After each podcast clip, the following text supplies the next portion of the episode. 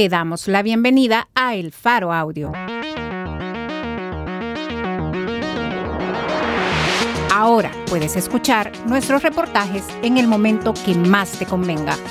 Sigue nuestro canal en tu plataforma de podcast favorita y no te pierdas las historias importantes de Centroamérica.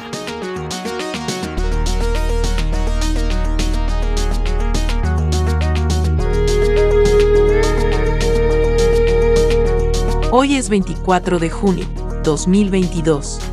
Esta es una columna de opinión, escrita y narrada por Roman Gracier, periodista franco-estadounidense, y trabaja en El Faro desde 2019, titulada Soy un hombre bisexual, no invisible. Publicado en elfaro.net.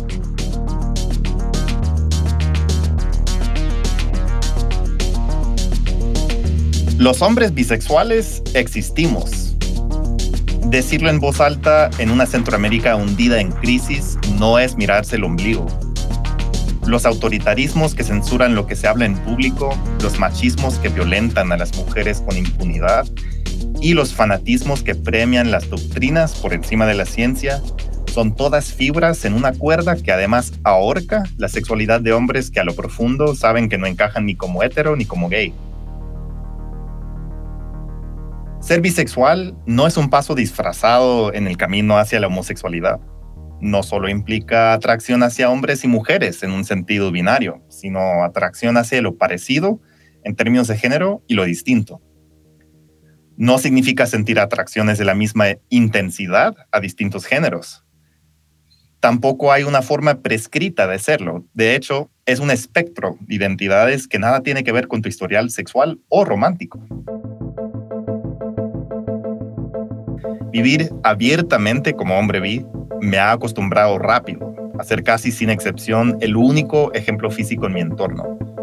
Me sobran los dedos de una sola mano al enumerar a todos los hombres que en mis 27 años, incluyendo tres ya de identificarme como tal, que he conocido que también se describen así.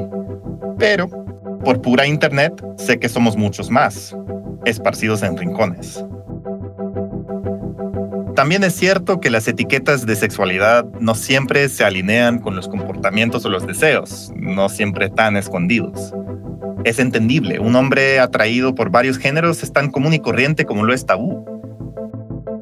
Es algo que atravieso todos los días, pero no tengo que estirar la mente tampoco para pensar en hombres que cuando fluyen las cervezas empiezan a besar a sus amigos y se justifican diciendo que solo estamos jugando hombres gays que, como me dijo hace tiempo un amigo que me ha autorizado a compartirlo, sienten atracción por ciertas mujeres, pero que no lo exploran, entre otros factores, por presiones de sus amigos gays. A cada quien el derecho a identificarse, ¿verdad? Pero en esa ecuación a menudo faltan conocimiento y libertad. Me pasó a mí también.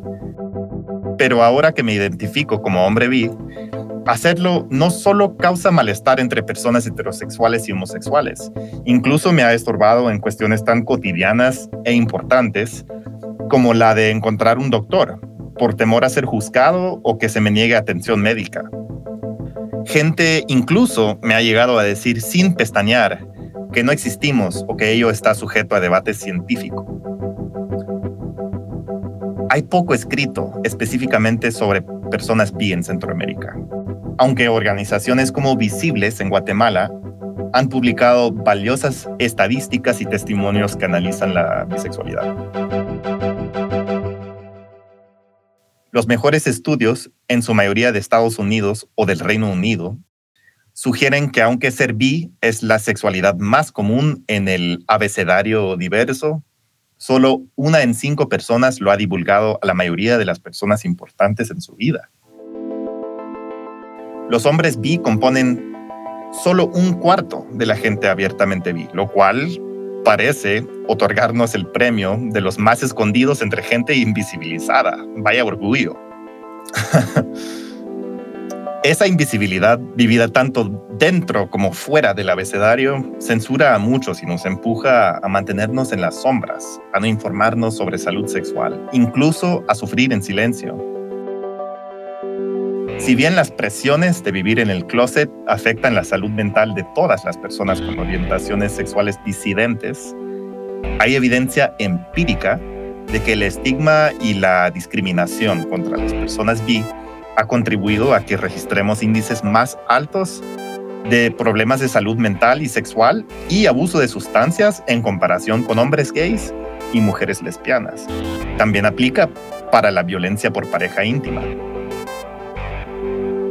En sociedades como las de Costa Rica, México y Estados Unidos se ha estudiado la bisexualidad masculina, pero principalmente a partir del brote de la epidemia de VIH-Sida a principios de los años 80 cuando los hombres bi eran satanizados por las personas heterosexuales y comúnmente excluidos por los hombres gays. Se desató un pánico que tildó sin distinciones a todos los hombres bi de egoístas, deshonestos, insaciables y asquerosos, además de puente de enfermedades entre gays y mujeres de bien. Las mujeres heterosexuales van a enterarse de cosas poco agradables sobre algunos hombres, dijo al New York Times en 1987 la presidenta de la Asociación Estadounidense de Educadores Sexuales, Consejeros y Terapeutas. Tras incluir que ellas también podrían contraer SIDA por otras vías, en particular por jeringas compartidas con sus parejas heterosexuales, el periodista agregó, Aún así, el miedo a los bisexuales ha perdurado, dejando a las mujeres la tarea de husmear en el historial sexual de los hombres. Este mismo estigma y miedo a ser, entre comillas, descubierto, los autoritarismos religiosos lo suelen presentar en forma de doctrina inamovible.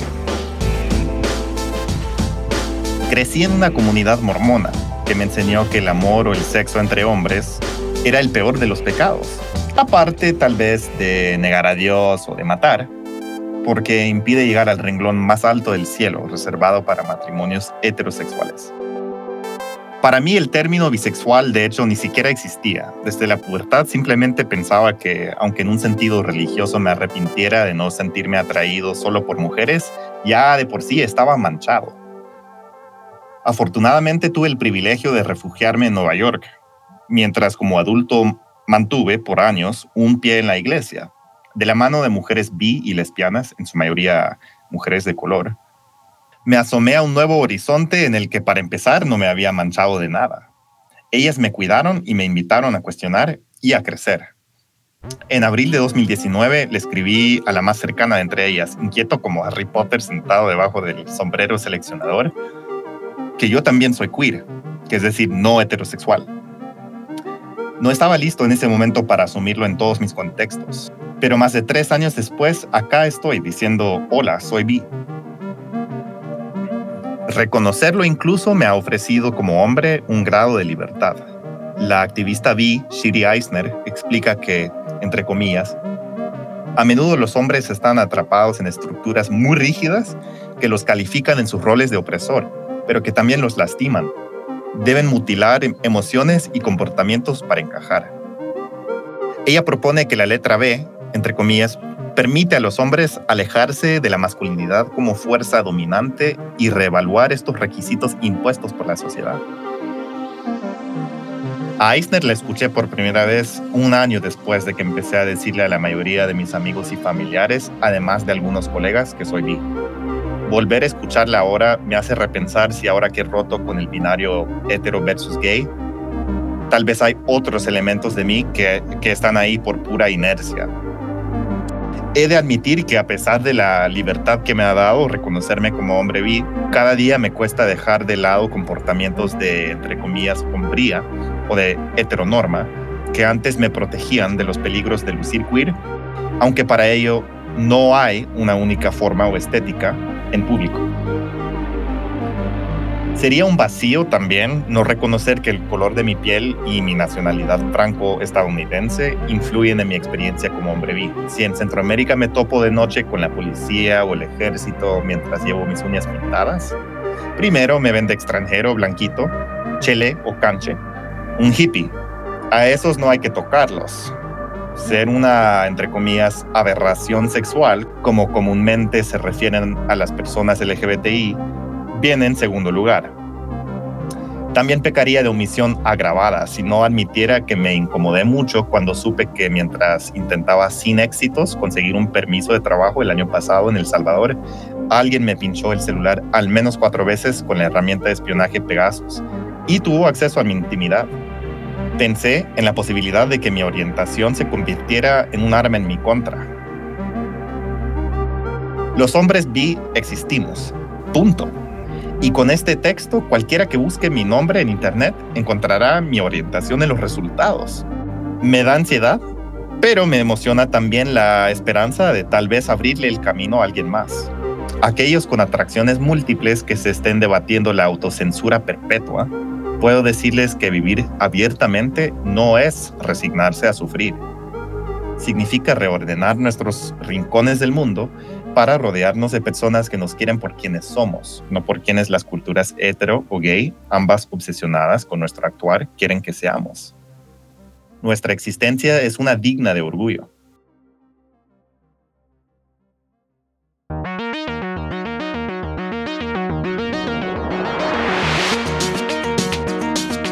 Soy un hombre bisexual, no invisible. Por Roman Grecier. Editora María Luz Noches. Producción y musicalización por Omnium. Gracias por escuchar esta historia. Si te parece valioso nuestro trabajo, apóyanos para seguir haciendo periodismo incómodo. Sé parte de nuestra comunidad de excavación ciudadana desde un dólar a la quincena. Ingresa a apoya.elfaro.net.